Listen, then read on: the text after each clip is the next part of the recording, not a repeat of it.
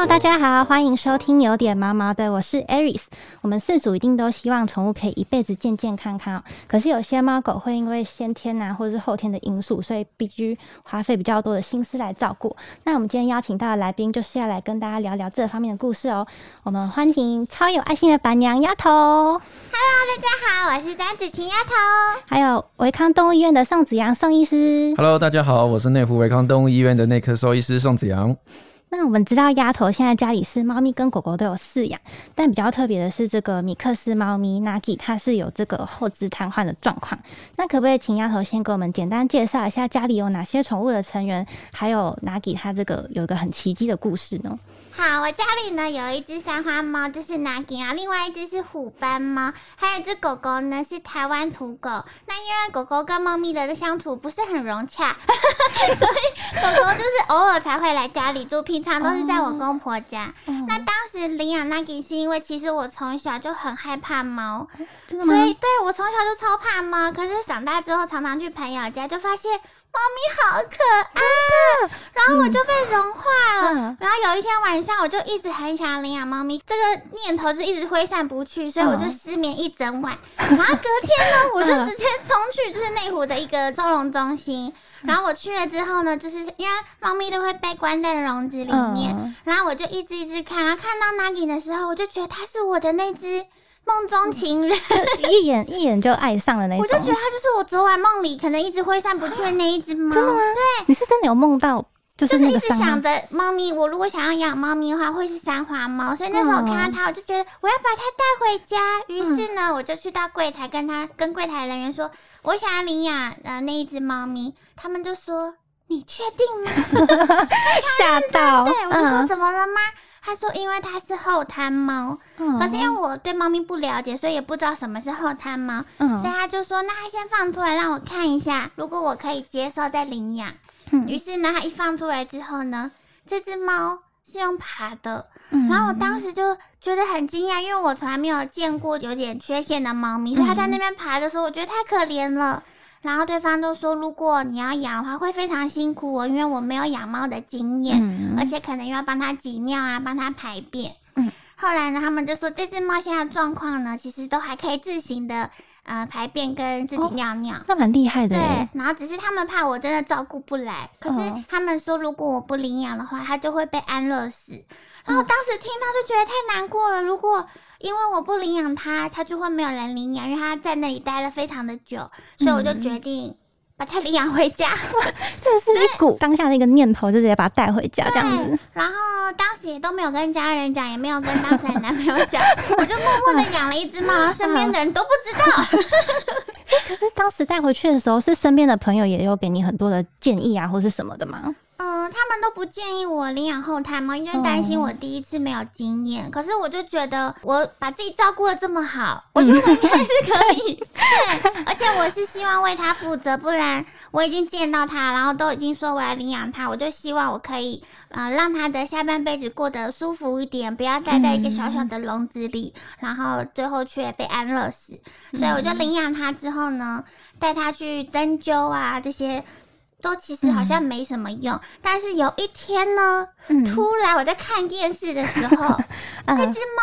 就站起来了，然后我就觉得太神奇了。我当下就很像看到自己生的小孩第一次会走路，对，然，后我就快哭了。嗯然后我老公那时候是男朋友，然嗯，后我老公就说。他就是在笼子里的时候，就是演给你看的。不是，就想猫是戏精，把奴才骗回家了，这样。被领养，故意演掰卡。他说你不在家的时候，他说哦，我走得很好，我一回家呃就被卡。很像那个工读生，这样赶快主人回来的时候，赶快趴到地上。对，所以后来就看到他可以站起来后，我就觉得很感动。嗯，那当你这些疗程都还有在继续吗？或者是像刚刚丫头有提到说，当时收容所职工也有提到，呃，瘫痪的猫狗可能就是没有办法自行排泄，所以会需要主人帮忙挤便挤尿这类的。就是呃，在照顾 Nagi 上面有没有其他类似这样子比较需要多注意的事情呢？因为那时候我是每个月都会带他去针灸电疗，然后一个月四次。当时他对，然后那时候其实每次看他这样都很辛苦，因为他会一直叫，会一直发抖，很痛。哦，然后后来呢，他可以站起来之后，但是还是会用爬的行走，只是偶尔可以站起来。嗯我就有问医生说，我这样每个月、每年这样治疗它，它有一天可以像正常的猫咪一样吗？他说。这只猫比较没有办法，因为它是神经已经受伤很久了，所以已经没办法修复了。哦，对，所以他说，如果你持续治疗，它最多也只能这样，所以还不如就让它现在好好的舒服一点。对，就待在家，因为有人照顾它，所以后来就没有这些治疗。可是后来我发现，它在家里。其实自己复健的很好 自我训练这样子。因为我每天会帮他按摩他的腿，嗯嗯。然后因为我家有楼梯，我发现他来家里有楼梯之后，发现他后脚比较能比较有力，对，可能比较能伸直。所以除了我按摩它，它自己每天那样爬楼梯就可以一直顺直它的腿。我觉得就比领养它的时候好非常多。所以现在比较呃困难的一个状况是因为它已经七岁了，嗯。然后它现在有个状况是它没有办法知道要。去猫砂盆大便，嗯所以它有时候可能坐在我旁边跟我看电视就。就大便了，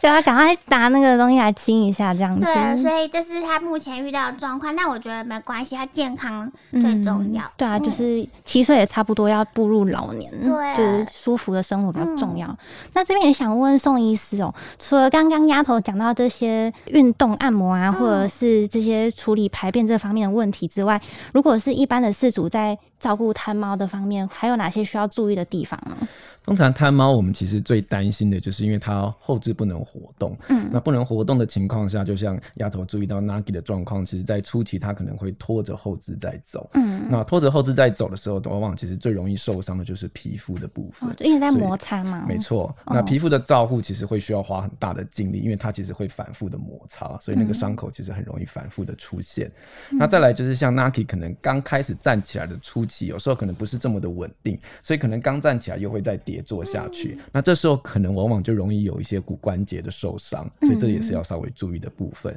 那最后就是因为这个便尿可能没有办法治理的这么好，所以有时候可能譬如说在拖行的过程当中，这些粪尿其实就会污染到皮肤跟这些排泄的地方，那可能就会造成一些后续感染的问题，也是要特别小心的。所以是那个粪尿可能潮湿或什么一直放在皮肤上之类。对，就它们本身就具有刺激性之外，因为毕竟粪尿里面其实也是含菌量很高的东西，所以它们本身。就很容易造成一些感染的问题出来。嗯，了解。所以其实就是照顾贪猫，就是不只是小动物啦，连饲主都会比较辛苦一点点。但如果你饲养的是品种猫狗的话，也是会比较需要花费比较多心思，因为像是大家都知道，品种猫狗它是。可能因为先天构造啊，或者是有一些遗传的基因上面的问题，所以会比较容易出现一些疾病。那想问问宋医师，说我们饲主针对不同品种的猫狗，在饲养跟照顾上面有没有比较需要注意的地方？其实我们在医疗上面来谈，就是说所有的疾病都是这样，就说所谓预防胜于治疗。就说我们当然面对到疾病了之后，我们就要去治疗它。可是如果我们可以透过一些基本的一些饮食的改变，或是生活上的改变，就不会让这个疾病出现的话，我想这是我们。最希望看到的事情，那其实饮食就占了很大一个很重要的因子。好，那尤其像这些品种的这些狗猫，因为它们其实透过繁殖的关系，所以它们一些。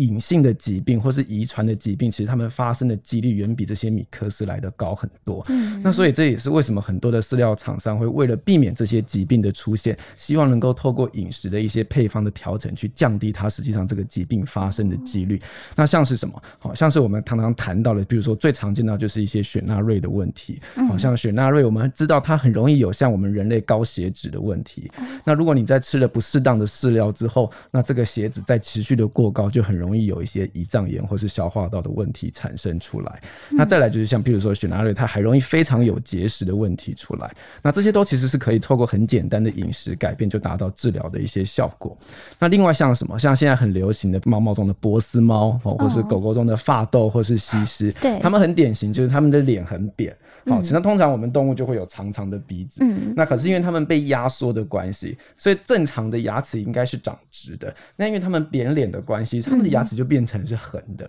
所以它们其实在吃跟咀嚼的过程当中是跟一般的狗猫非常不同的。所以为了配合这样子的事情，避免它们因为这个咀嚼不良造成消化的影响，它们通常会改变这个饲料的这个形状，去帮助它们做这个咀嚼跟吞咽，那就可以避免它们因为这个饮摄食不良造成的一些消化。道的问题，那再来，譬如说像台湾很流行的贵宾狗，大家都知道它其实很挑食，那再来，它其实也很容易有一些皮肤上面的问题。所所以我们其实可以透过一些饮食上面的改变，譬如说我们添加皮肤保护的一些必需氨基酸跟脂肪酸，那另外增加一些适口性的改变，可能就会改变他们增加对食物的兴趣，也可以达到同时治疗皮肤的效果。那这些都是我们其实在饮食上面可以做一些简单的调整，其实对于这些疾病的预防就有很好的一些帮助。所以这是我们为什么会建议他们可以去针对这些特殊的品种去挑选饲料的原因，在这边。了解。所以其实像刚医师讲了这么多，主要就是想跟大家说啦，就是如果饲养品种猫狗的话，除了照顾之外，就是连饲料的挑选都有个很大的学问。帮大家整理一下，就是刚刚上一次有提到说，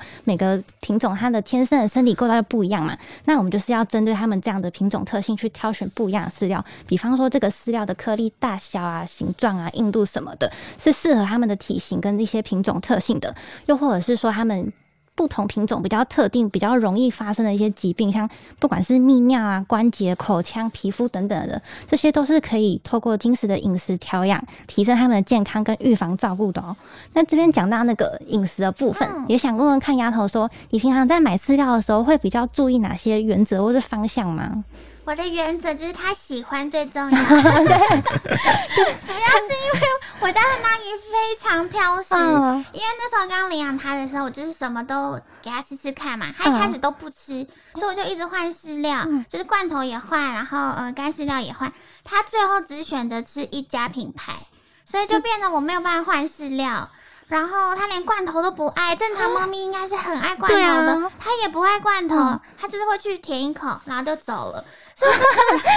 很难它就很挑食，是公主病。可是它那个品牌，它是连那个品牌的其他口味都不吃吗？还是？嗯，它特别喜欢吃某一款，哦，然后因为它的可能口感比较好，因为它的那个品牌是有很多种不同形状的，所以是某一款它特别喜欢，对，所以就变得是我也不能挑。可能对他身体比较好，因为他就不吃。对，所以但是偶尔我还是会用湿罐头，然后放在那个干饲料和一点，对，让他吃。但是他的就吃的量会少一点，他就是特别喜欢，真的很挑哎，对，非常的挑，而且他很特别哦，碗里面里面还有很多饲料。可是他只要吃了几口，上面可能有他吃过口水，或是另外一只猫吃过，他就不吃了。为什么？他一定要我倒新的给他，所以就算里面是满的，他也不吃。所以我每次他他叫的时候，我就知道他饿了，我就要过去假装倒。我就真的 是有有声音吗？还是就一个动作出来，然后这样假装到，他看到我到，可其实我没倒。但也是还蛮单纯的啦，他以为我到了，他就会去吃。可是真的就是有听到一些网络上的都市传说，就说三花猫比较公主病。真的，可是像我们家就刚好相反，因为我自己也是有养一只虎斑猫，它叫嘎比。对，因为它也是收容所领养，然后它以前就我就想说，它是小时候流浪的时候有就有。饿到，所以它它在饲料这部分是完全来者不拒，就不管什么品牌、什么口味，它是一闻到就会，它就是发疯，就是马上冲过来的那种。但我就是会怕它吃太胖，所以我就会看一下，可能就我自己在买饲料，可能就会看一下那个什么建议的喂食量啊，或者是就直接挑那种室内猫配方这样子。嗯，那想问问宋医师，就像丫头跟我们家家里这种猫咪的状况，我们在挑选饲料的方面有没有什么？需要改进或是建议的部分吗？像丫头的 Nagi 的状况，因为毕竟它只服用这个单一饲料为主，所以其实就要非常小心注意这个单一饲料的这个成分是不是非常的均衡。嗯，不然如果你太长期服用这个不均衡的单一饲料的话，其实就会有一些隐性营养不良的问题出来。那因为毕竟 Nagi 其实有一些身体上面的缺陷，那如果再加上其他疾病，其实对它的健康影响会是很大的，所以这要特别小心。嗯，那另外像是其实我们主持人家里的猫咪这个。来者不拒型的，那通常其实很多的猫咪会像这个样子，主要尤其是室内活动量不大的猫咪。对，那因为它们活动量不大的关系，所以热量消耗就很少。那如果你照这个饲料上面建议的量去做服用的话，其实往往也会造成热量摄取过多的表现。对，所以大部分我们都会建议主人，你可以先初步按照他们建议的量去摄取，没有问题。可是你还是需要自行去检测它的体重跟它的体态的表现。如果不论是过胖还是过瘦，你都会需要去调整。着你的这个喂食量才行。嗯那再来就是建议哦，就是说常常会更换饲料的这些主人，你的更换饲料的原则一定就是要循序渐进哈、哦，就是说新的饲料的比例一定是从少逐步到多，那嗯通常花一到两周的时间去调配，让这个猫咪有一些适应的能力，不要太急性的更换，会造成一些消化道的问题出现。嗯总之就是饲主也还是要随时去注意自己家猫狗的状况，然后有什么样的变化都不要一下子就马上给它换过去，没错要给它适应的时间这样子。那我知道还有一个还蛮重要的一个原则，就是叫做精准营养。那像丫头刚刚就有提到说，你们家猫咪就是因为只吃一种饲料，那想问问丫头，在其他像是罐头的这方面，会不会有营养这方面的研究呢？因为它只吃的那一个，它是鸡肉配米，嗯嗯所以我就想说，好，那他既然干饲料只吃这个，所以湿饲料呢，我都会准备的是鱼类的，嗯，对鱼罐头这样子吗？对，哦让它这样好像什么都吃得到，都均衡的感觉。嗯对，因为不然的话，每次他都只吃鸡肉跟米，我都很怕他会便秘。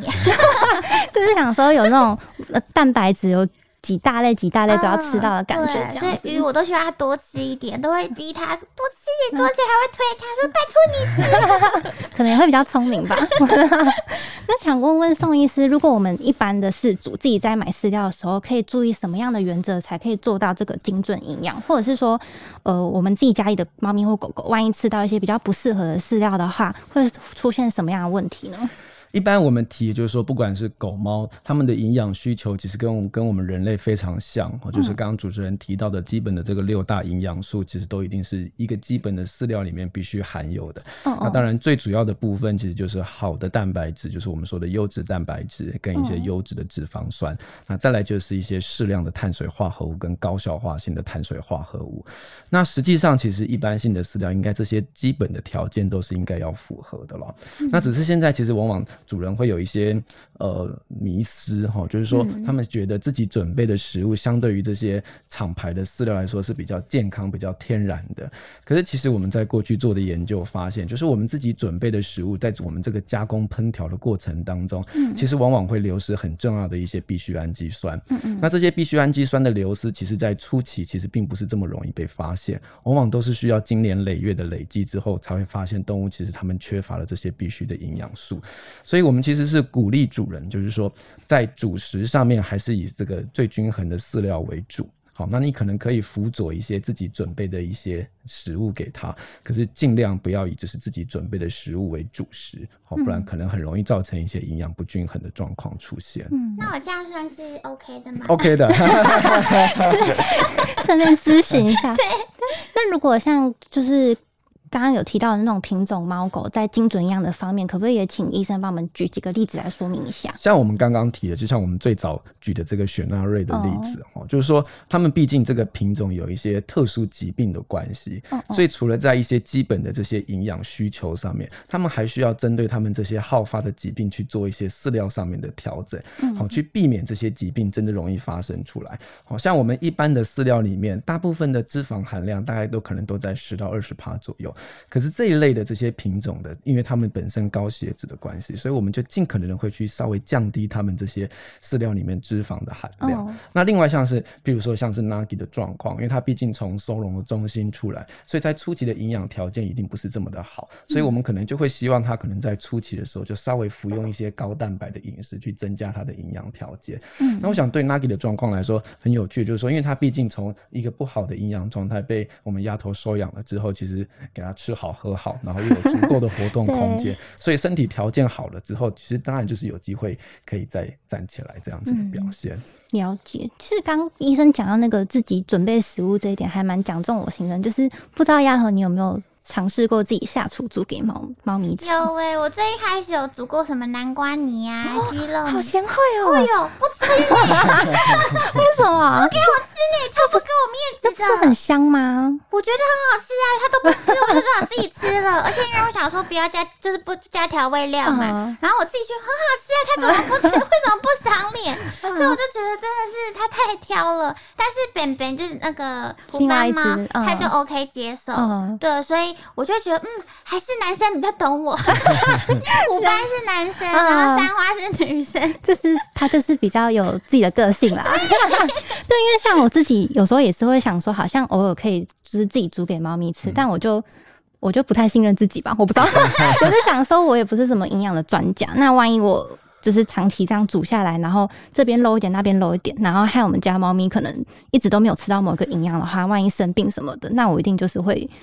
就是对对啊，一定会啊。然后就想说，那还是自己多做功课，然后多比较，就是可能也是去看看到底什么饲料比较适合我们家猫咪。然后挑选的话，可能也是会想说，就是那种可能国际上比较知名、对比较有信任对大品牌会比较安心。国际厂牌的饲料，他们毕竟其实都有专门的兽医营养专家在调配这些饲料的比例，所以原则上，其实我们对于我们兽医师来说，其实相对来说是一个比较可信任的一个饲料种类。嗯，就是一个指标啦。对，那嗯当然我们其实就是说。不会排斥，就是主人自己准备食物。可是谨记的原则就是，这些其实是你跟他增加互动关系或是一些奖励的方式，绝对不要嗯把它当做唯一的主食哦哦，不然很容易有一些营养不良的状况出现。了解。那我们刚刚聊了这么多，都是跟猫咪有关的话题，但我其实也蛮好奇的，就是丫头有没有一些观察到一些现象，是你自己养的猫咪跟狗狗，就是两个都养了之后才发现的一些比较有趣或者是什么样的现象呢？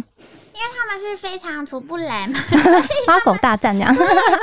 每一次只要他那个狗狗来家里的时候，就会发生这样的状况。嗯。因为猫咪非常的排斥，但是我们家的那个台湾土狗，它非常的喜欢接近猫咪，所以它就一直跟它们玩，然后猫咪一直这样扒它扒它扒它，它还是会一直跟着它。然后我觉得，呃，我有发现一件事情，就是狗狗会去吃猫咪的饲料、欸，哎，这比较比较 比较香吗？还是我我觉得是不是可能比较咸，所以他比较爱吃，比较重口味对，然后可是我就是希望他们分开，所以每次只要他偷吃的时候，我就会一直赶他。超忙。对我我我自己是因为我之前有朋友的狗狗来借住我们家过，然后我们家也是跟你们情况超像，就是狗狗一直想要跟猫咪玩，它就一直这样。嘿嘿嘿嘿，然后一直想来找猫咪玩，然后就被我们家猫无无影手上狂扒，然后它还是不想走，超可爱，喜欢看他们的互动。超可爱。对啊，那想问问医师，就是刚丫头讲到那个猫咪饲料的问题，是嗯猫咪的饲料真的比较重口味吗？其实因为毕竟猫科跟犬科其实是属于不同种类的动物。哦好，那猫咪它们其实相对来说是比较肉食性的动物，所以我们其实在饲料的配方上面，它们的蛋白质的比例其实会比较高。嗯那相对于一般狗的饲料来说，因为蛋白质比例高的关系，你简单想就是肉的比例比较高，所以自然而然其实这个味道就会比较香，吸引力就会比较高。所以为什么狗狗会想要去吃猫咪的饲料的原因，就是因为它们闻起来其实很像肉的这个成分。那其实甚至有些主人甚至会发现，狗狗其实会爱去吃猫咪的大便。啊，对，对对，那因为就是狗狗不是只会吃自己的大便吗？对啊那，是主要就是因为这个这些便便里面也有一些未消化的蛋白质，哦所以对他们来说就像是食物的来源一样。就他们就是闻到那个味道，就想说嗯好吃。对，这是他们的 天性啦。啊，不是故意的啦。对，对，不能怪他们哈。对，但讲到那个动物的天性，我是有想要说，有一些饲主是不是也会挑选生食，就是用一些就是完全没有任何烹调的那种生肉来当宠物的主食？那他们的概念是说，好像这样会比较天然嘛，然后没有加工，可能也会有。保留比较多的营养，就是会说什么比较符合动物的天性。但但我自己我自己个人啊，是会比较就是一样会担心那个精准营养部分，然后像是毕竟是生肉，然后我会也是会担心说在保鲜上面我自己会做不好。嗯那想问问丫头，有也有试过生食这样子的方式吗？对，因为像我家的狗狗，我们都会喂它吃生食，就是会水煮鸡肉给它。可是就发现这样好像导致它嗯会不太爱吃干饲 料，会反而会挑食，对，反而会挑食，所以就有减少做生哦食，所以还是我做的不够好。开始检讨，为什么要检讨自己？就是每次做的越多，我好像他我就好像他们都不领情。其实我们讲就是说，像丫头这样自己。烹煮食物，好嗯像这个水煮过后的这些食物，毕竟它相对当然对于饲料来说，其实这个诱因会比较大了。哦，所以对于像现在一般家庭来说，我们就是建议把它当做鼓励就好。哦，对，因为不然除了就是说我们讲的这些营养缺乏的问题之外，另外一个就是吃了好吃的东西，其实动物的本能就是我干嘛还要再回去吃不好吃的东？西对，因为反正我盯着不吃，你就会再煮给我吃。他们的个性就是这样子。指定我们的。对，那像刚刚主持人提到的另外一个饮食种类，类生食，大概是这几年其实非常流行的一个饮食种类。那它们其实成分大概就是一些这个未未没有煮熟的肉类或者是一些内脏类去做的这个原料。那实际上，其实这一类生食的这些主人，他们其实。希望能够达到的目的就是没有经过任何的烹调以及加工，所以可以保留最多的营养素。那这的确其实也是生食的好处是在这个地方。可是其实生食对我们兽医来说最大的隐忧，其实还是在于这个公共卫生上面。因为毕竟它其实没有经过任何的这个加热，所以它们其实很容易被我们说环境或是我们自己在料理的过程当中污染，尤其是一些特殊的这些细菌的污染。那这些细菌因为毕竟会感染到人类，所以其实对人。人类其实是有具有非常高的危险性，甚至它的死亡率其实是很高的。所以在这个公共卫生上面的隐忧，所以其实我们并不鼓励他们这个进行生食，主要是因为这个原因。那很多的主人就会说，那。加工过的食物其实就丧失了这些我们想要保留这些营养单位怎么办？其实这些国际大厂的饲料，其实他们在这些饲料里面都有再去做额外的添加了了。嗯，所以这我想应该只是这一些的主人可以稍微比较不用这么担心的部分了。就是都有一些很专业的营养的这个医师啊等等专业人士已经先帮大家调配好了，对，大家都可以不用担心。这好重要哦。对，对啊，今天聊了这么多，但最后的最后还是想要问问。就是丫头，就是如果我们有一些听众朋友也是很想要去试试看，来领养这些比较有缺陷的小动物的话，丫头身为一个这个过来人嘛，有没有什么经验或是建议可以跟大家分享的呢？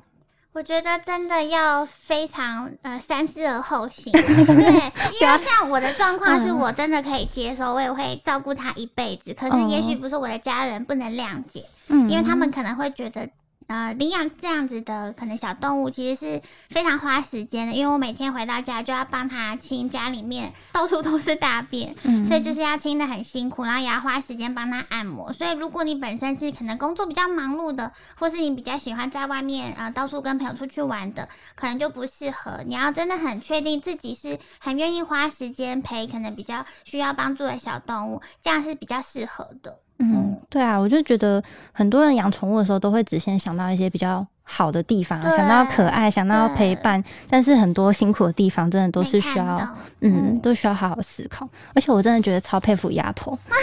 真的超佩服，因为我自己以前也思考要领养猫咪的时候，也是有考虑过后台的猫咪，接触过后对对，但我觉得应该很多人都是跟我一样，就是。我们一般人都是有，就是会有恻隐之心嘛，就是大家看到那种受伤或生病的小动物，都会觉得很心疼、很舍不得。可是就是也是像丫头刚刚讲的啊，就是可能衡量一些自己的条件之后，就觉得自己没有办法做到，所以就是没有。实际的采取任何的行动，可是丫头就是有做到这一点，而且是非常细心，然后很负责任的照顾到现在，所以觉得 Nagi 遇到你真的很幸运。他也是我的宝贝，嗯，真的。好啦，那我们今天聊了这么多，就是想跟大家说，不管大家养的是品种猫狗，或者是米克斯，或者是像 Nagi 这样有比较特殊需求的毛孩，透过饲料来补充精准营养都是很重要的哦。那像是法国皇家就有针对不同品种猫狗的营养需求来。推出量身打造的配方饲料，那我觉得像丫头跟医师一定都很能体会嘛。就是与其让宠物生病啦，然后才在那边花钱治疗，然后我们主人看了也觉得很心疼、很舍不得，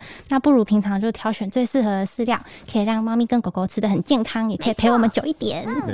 好啦，那今天就非常谢谢丫头跟我们分享 Nagi 这个很励志的故事，然后还有医师非常专业的解说哦，谢谢大家，拜拜。那喜欢我们内容的话，欢迎给我们五颗星评价。每周一五准时收听，有点毛毛的，也可以到 IG 搜寻我们来找我们玩哦。大家拜拜，